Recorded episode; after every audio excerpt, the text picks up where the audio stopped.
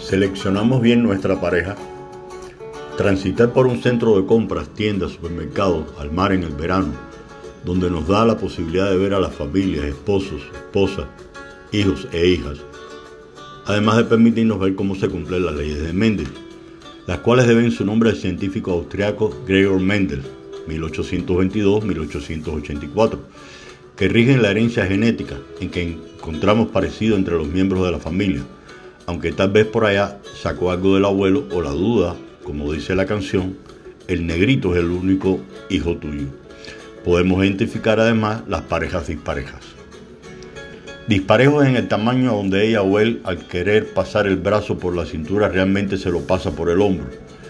¿Qué decir del peso, la masa, uno delgado y el otro hermoso? Por supuesto me refiero a los miembros de la pareja heterosexual.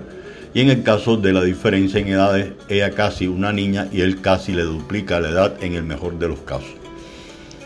Es posible, siendo el tiempo infalible, donde no hay retorno a la hermosa juventud, de aquel día cuando se juraron hasta que la muerte nos separe, ni eran tanta la diferencia en cuanto al tamaño de las personas ni en el exceso de peso masa, justificándolo en que al principio no comían tanto, pero después de casados, no saben por qué, se le abrió a uno de ellos un apetito voraz.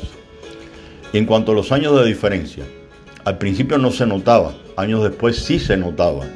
¿Quién mejor testigo? No el espejo que cuando comparamos una foto de cuando éramos jóvenes y la época actual se observa la diferencia de que los almanaques no pasan en balde. La clave del, de el haber escogido sanamente y si así fuese, obviando la posible posición económica o el interés de él o la posible candidata, pensando en una vida menos laboriosa y complicada, es el amor que a veces resulta ciego.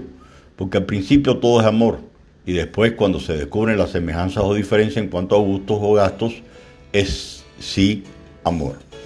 ¿Qué decir de aquellos o aquellas que le ven pasando los años en encuentra de qué palo arrimarse o que el esperado príncipe azul típico de los cuentos de hadas que no aparece ni por los santos espirituales y aunque sea en el último tren, en el último vagón, o bien sea un sapo encantado, van de viaje aunque no sea la mejor opción. No queda duda que las posibles reflexiones al artículo, columna de hoy, puede generar sonrisas o ratificar que efectivamente a mí me sucedió.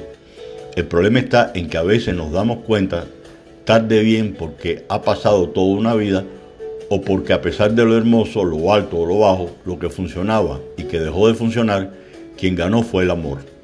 Algo por ahí, quién sabe, fue lo que más le atrajo obviando otras cualidades, virtudes, unas mejores, otras peores. Por cierto, ¿cuál es su caso?